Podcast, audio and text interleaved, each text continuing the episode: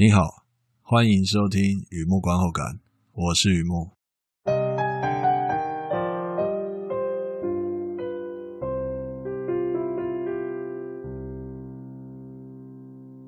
今天来分享一篇电影的观后感，史蒂利亚的二零一四年的丹麦电影《亲爱的，我只想说再见》。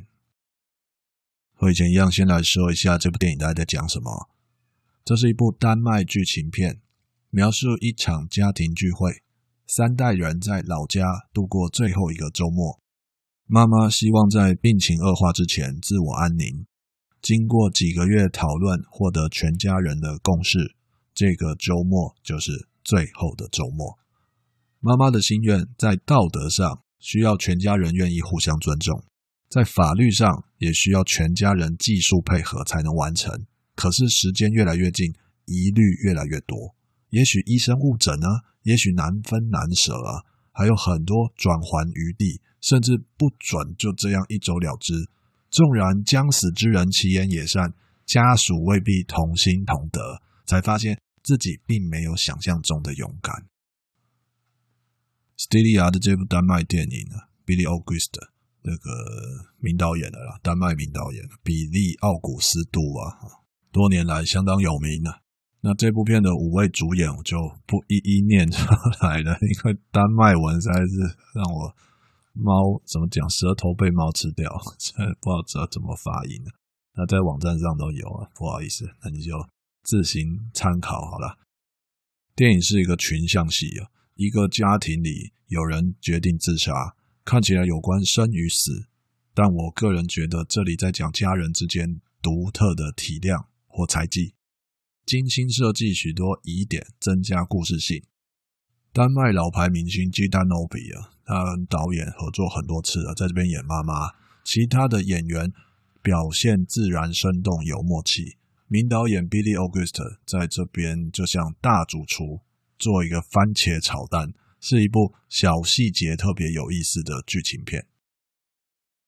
电影资讯：史蒂利亚的《Silent Heart》，亲爱的，我只想说再见。沉默的心啊，都是指同一部片。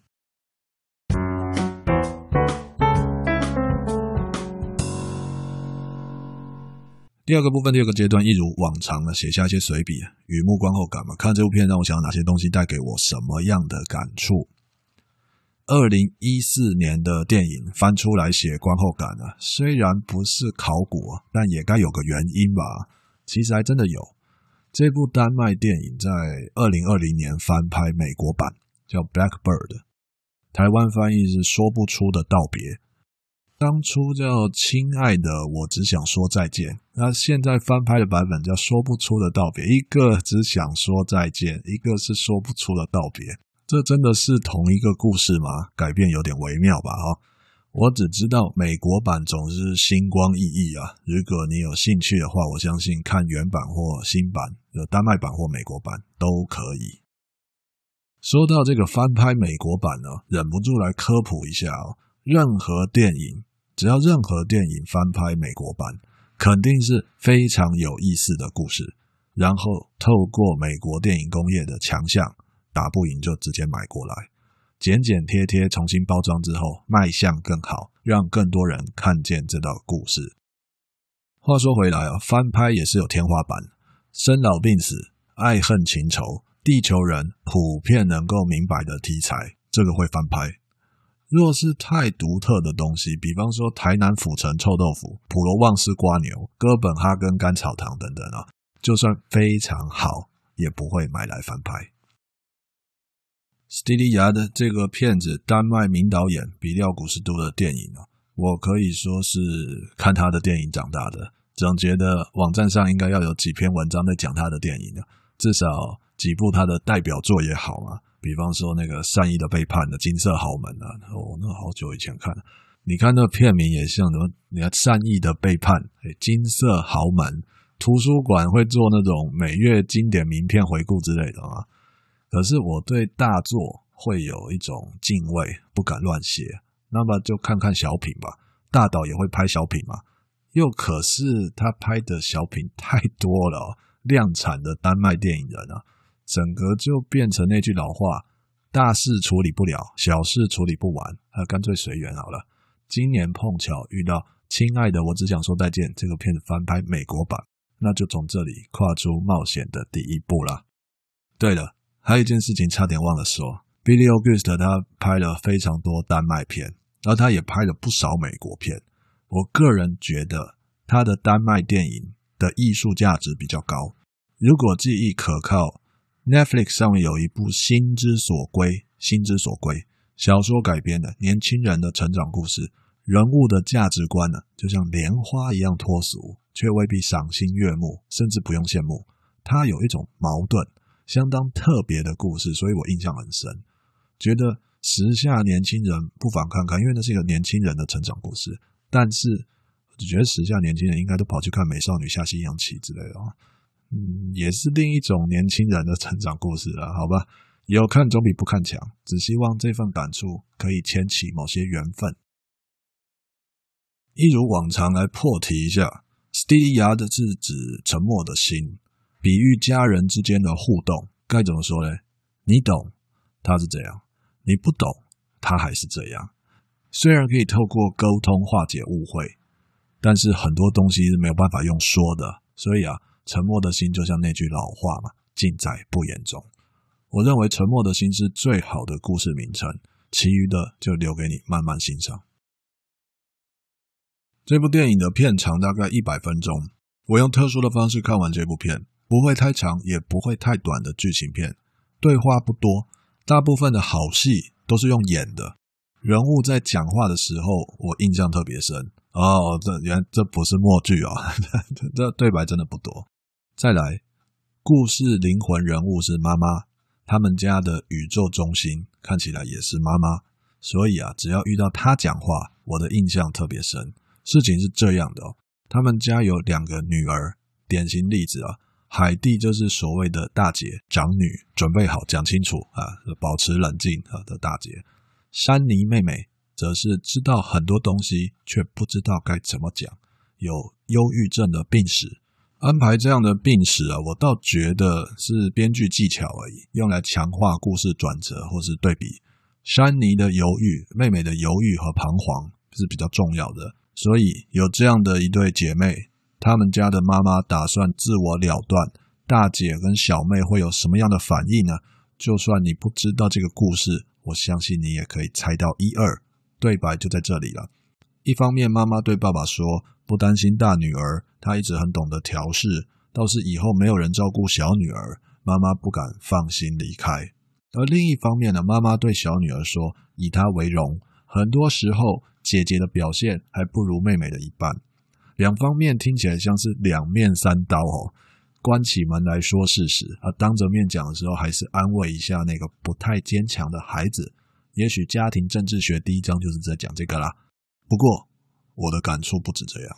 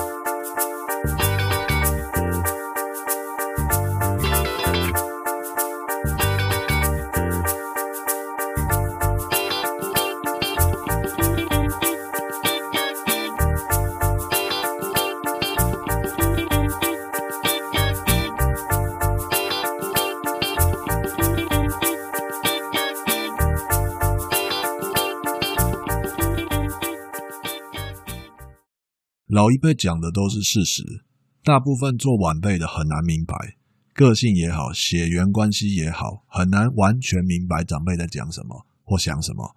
如同这个片子里面妈妈最后的心愿，两个女儿的反应很不一样。回过头来，我能够想到的例子，哎，就真的只能想到 三国时代的司马家。的确，这例子未免太老套吧？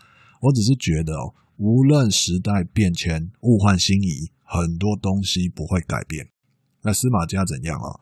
司马懿有两个儿子，司马师和司马昭，论忠孝德性、学经历、年收入之类的，举不越公，立无私啊。司马子元这个哥哥是铁打的好榜样啊，尤其听话，老爸叫他干嘛就干嘛。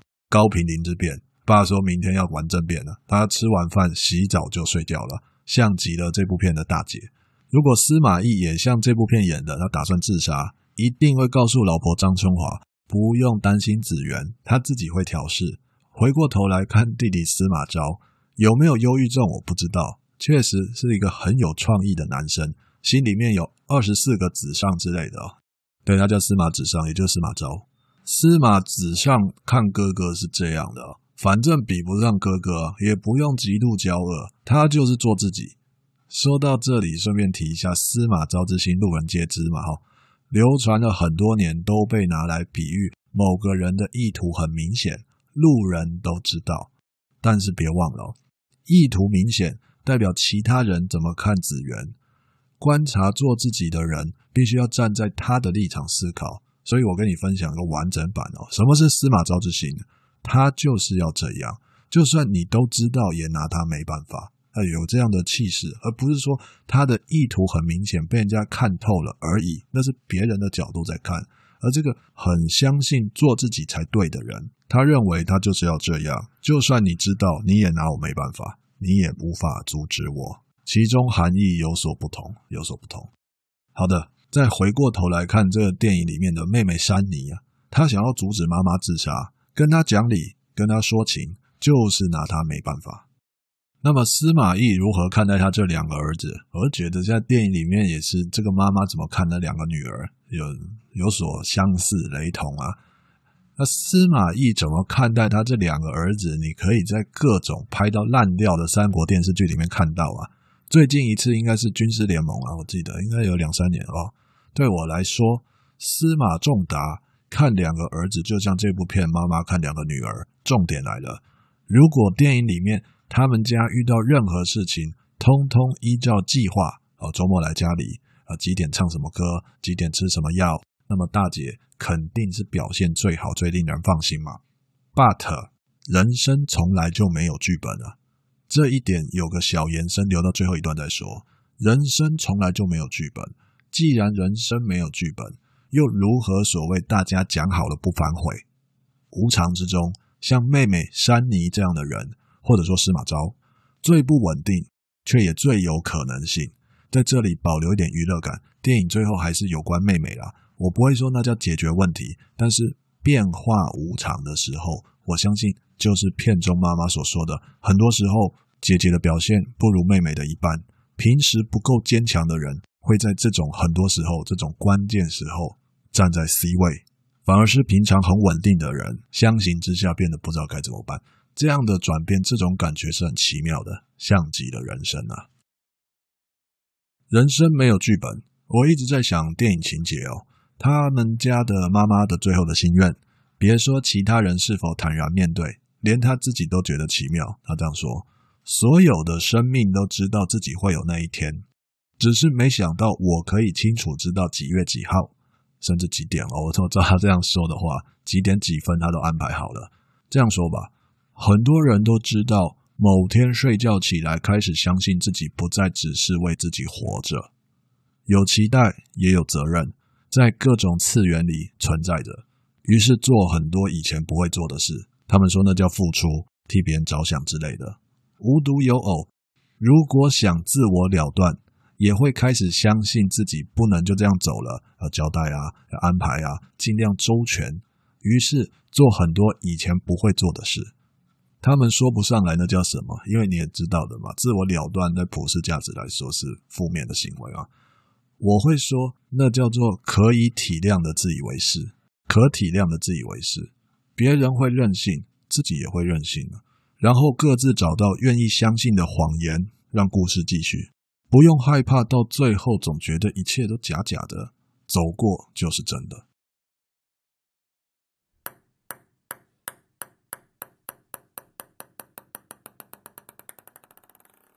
好的，分享到这边，介绍到这边。Stillard 二零一四年的丹麦电影《亲爱的，我只想说再见》。那我个人觉得这个故事还是叫沉默的心比较好，翻译啦，还是叫沉默的心比较好，这是很贴切的一个很棒的一个名字。那也附带在这边提一下，现在录音的时间是二零二零年十二月三十一号，听说是 Anthony Hopkins 的生日哦，听说好像是真的哦，就是说这一篇沉默的心哦，观后感是我在二零二零年写的第八十篇文章，也是全年的最后一篇文章吧。那这些数字。以及选这部片来封关，对我个人来是有很大的意义啊。那我会继续的把自己看见的世界写下来，跟你分享。有缘的话，欢迎你常来逛逛。二零二零年，愿你有惊无险，逢凶化吉。二零二一年，愿你快快乐乐，健康平安。好的，跟以前一样，文章就在网站上，欢迎浏览，也欢迎上网搜寻“雨幕观后感”、“雨幕散文故事”。两个都可以搜寻得到。今天先到这里，祝你新年快乐，谢谢。